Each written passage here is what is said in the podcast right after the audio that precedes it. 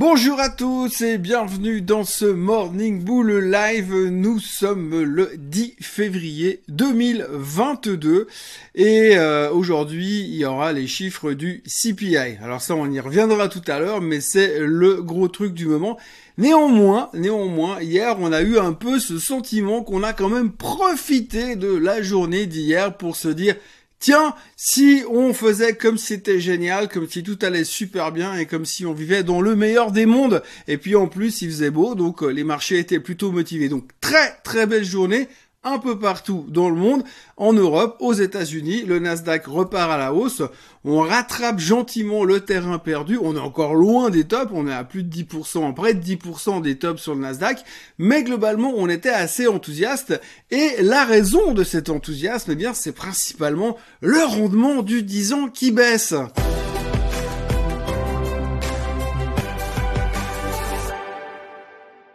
Alors oui, le rendement il baisse, il faut le dire, super vite hein, quand même. On est passé de 1,97 à 1,98, on est redescendu à 1,95, donc c'est waouh, c'est un crash quasiment sur les rendements du 10 ans. On est complètement enthousiaste parce que ça change complètement la photo. Encore une fois, il y a vraiment cette espèce de d'ultra connexion avec le rendement du 10 ans. Ce qui est assez fou, c'est que probablement une fois qu'on aura commencé à intégrer le concept de la hausse des taux ces prochains temps, on va s'en foutre complètement du 10 ans. Mais là, tout d'un coup, on a l'impression que les traders, ils ont d'un côté le rendement du 10 ans affiché et de l'autre côté le, Nasdaq et puis ils traitent en parallèle avec ça. C'est vraiment le sentiment que ça donne et en tout cas c'est là-dessus que les gens se concentrent pour l'instant. Alors le rendement, le rendement du 10 ans il baisse, oui bien sûr, mais quand même on verra l'inflation tout à l'heure et puis en plus on est quand même tous plus ou moins convaincus qu'on va aller voir les 2%. Quand on voit le graphique du 10 ans ça paraît plutôt logique qu'à un moment ou un autre on va y aller et puis en plus on connaît les Américains, on sait qu'ils adorent les chiffres ronds donc à un moment donné il faut juste aller l'afficher une fois ce 2% qu'on n'en parle plus. Donc en gros, la grande thématique aujourd'hui, c'est le 10 ans qui baisse. Donc c'était plutôt positif euh, pour la tech parce qu'on se dit ah ouais mais tout d'un coup euh, l'évaluation, l'évaluation, la valorisation des techs, elles ont beaucoup beaucoup baissé. Donc c'est peut-être une occasion de revenir parce que si en plus le 10 ans il rebaisse, ah bah c'est génial. Puis en plus comme la Fed elle va réduire la taille de son bilan, il y aura forcément des conséquences. Donc forcément ça devrait baisser encore un peu plus. Donc si le 10 ans il baisse, donc le Nasdaq va exploser. Bref, voilà, les vases communicants. Mais c'est assez sympa aujourd'hui parce que la réflexion que je me faisais ce matin en lisant finalement les informations qu'on peut trouver sur le net un peu partout dans tous les grands médias financiers du monde libre, eh bien, on trouve pas mal d'indications sur le fait de pourquoi il s'est passé ça, pourquoi il s'est passé si, pourquoi tout d'un coup les gens ont commencé à racheter ou à vendre.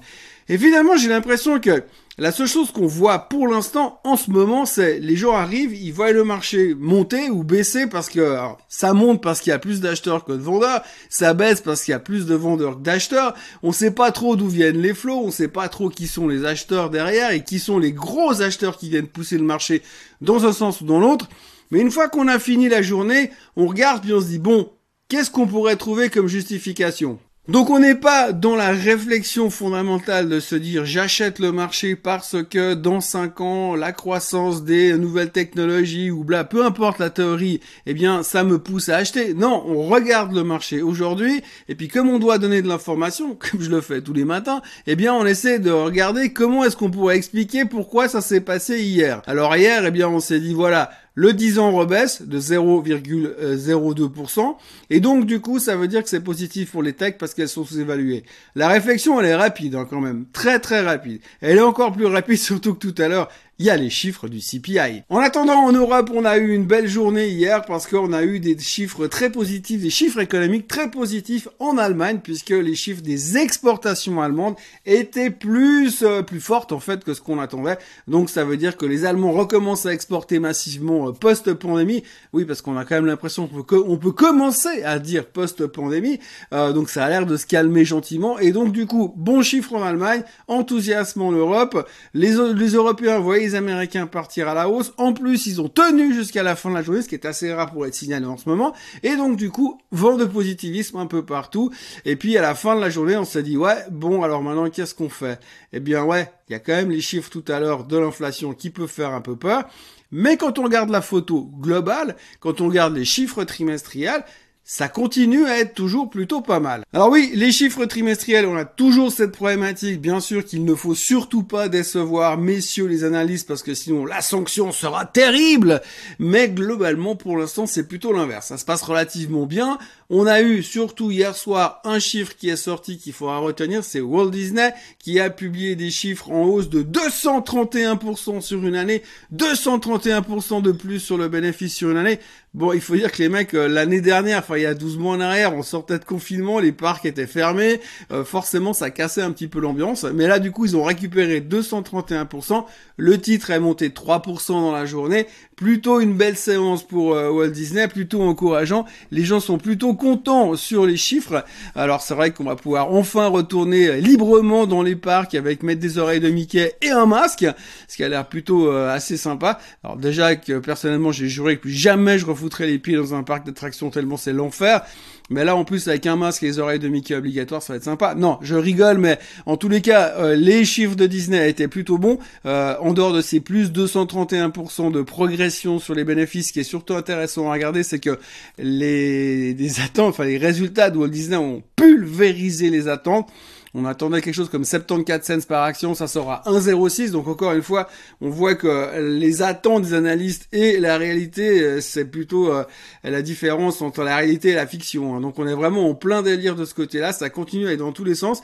C'est assez rigolo parce que ça me faisait penser à une chose. Il fut un temps, hein, quand j'étais jeune, qu'on disait que les sociétés, eh bien, elles devaient annoncer quand tout d'un coup, par rapport aux attentes des analystes, c'était nettement meilleur ou nettement moins bon. Ce qu'on appelle un profit En fait, en général, on connaît les attentes des analystes. Les analystes publient leurs attentes, donc les sociétés seraient censées regarder un petit peu ce que les analystes attendent, puis dire, les gars, non, non, mais vous êtes complètement à côté de la plaque. Une époque, c'était assez populaire. Il y avait des délais, il y avait des dates. Je sais pas si ça existe toujours ou pas, j'ai pas cherché à m'enseigner, mais on n'en parle plus du tout.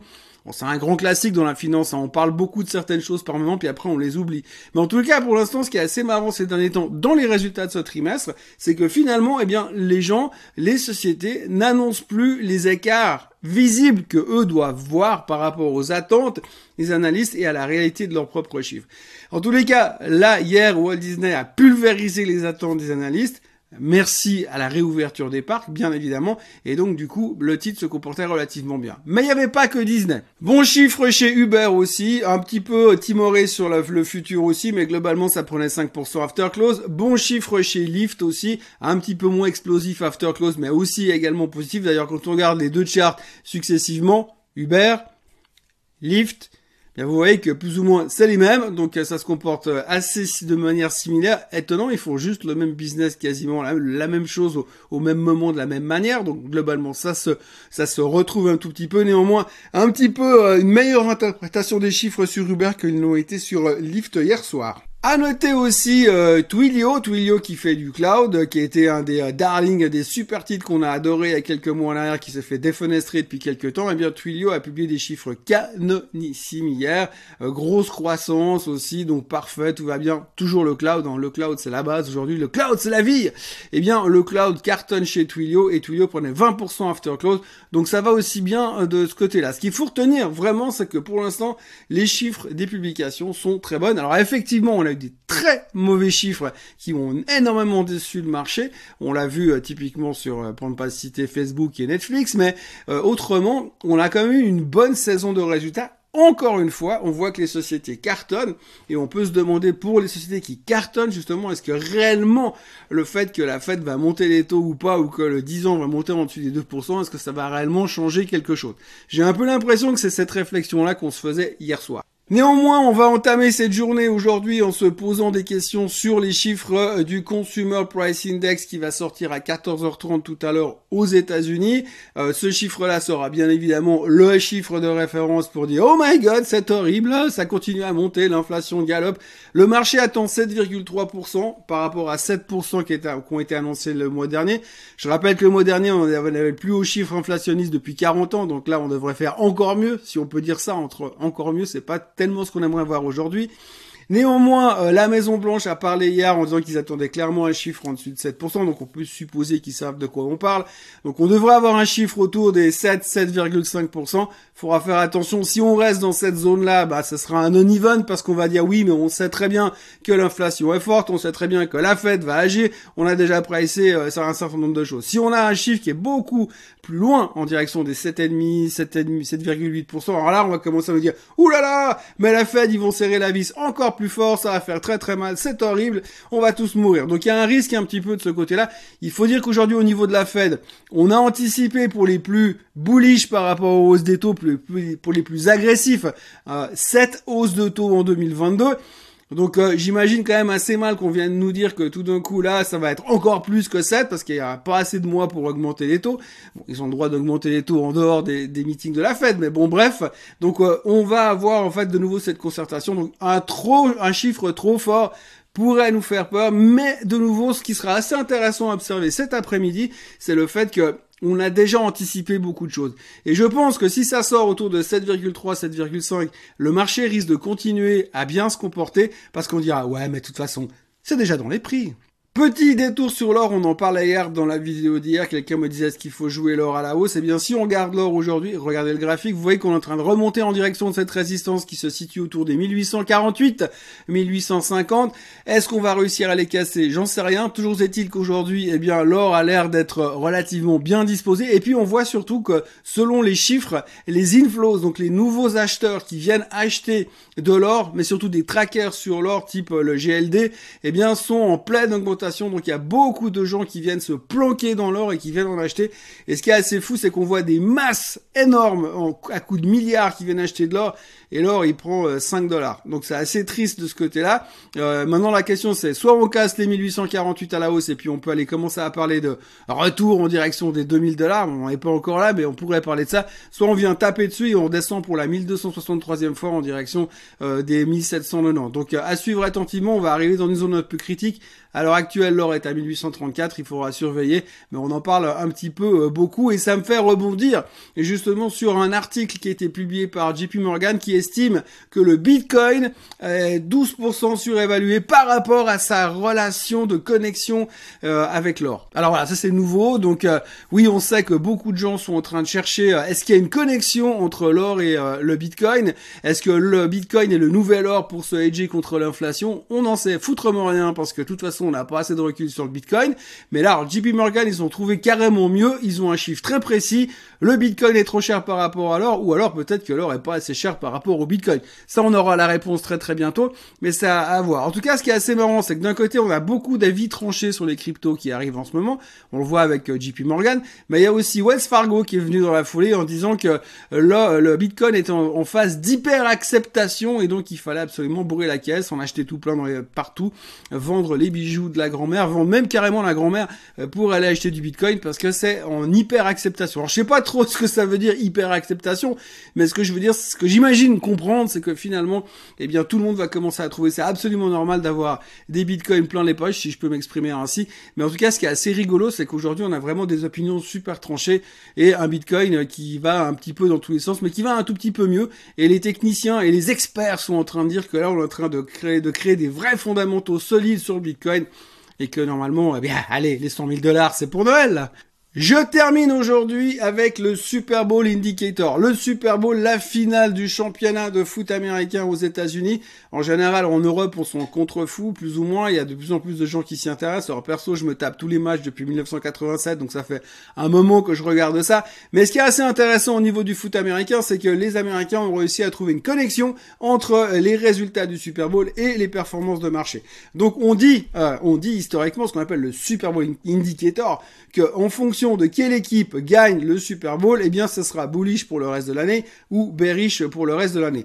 Donc, on dit souvent, aussi que le mois de janvier est le reflet de ce qu'on va vivre le reste de l'année. J'espère que c'est pas vrai cette fois et que ça marchera pas.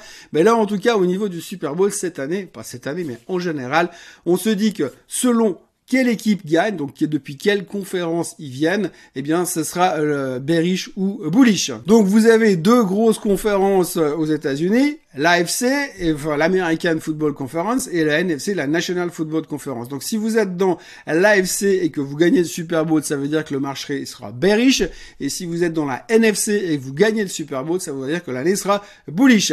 Alors vous me direz, ça vaut ce que ça vaut? Oui, bah justement, statistiquement, pour l'instant, ça marche depuis 56 ans, puisqu'on est au 56e Super Bowl sauf erreur. Donc depuis 56 ans, on fait des statistiques là-dessus, et depuis 56 ans, eh bien, on arrive à un taux d'efficacité de 70 5%, ce qui est quand même vachement mieux que le concept du pile face. Donc du coup, euh, les gens regardent quand même un tout petit peu. Alors il faut dire une chose, c'est que depuis quelques temps, ça marche pas bien depuis quelques années, hein, c'est un petit peu euh, différent, surtout avec Tom Brady qui change d'équipe, parce qu'en fait euh, les Patriots étaient dans la FC et puis les Tampa Bay Buccaneers c'était dans la conférence nationale. Bon, en l'occurrence Tom Brady est à la retraite maintenant, mais en tous les cas, on sait que ça, cette année ça marche, ces dernières années ça a marché un tout petit peu moins bien.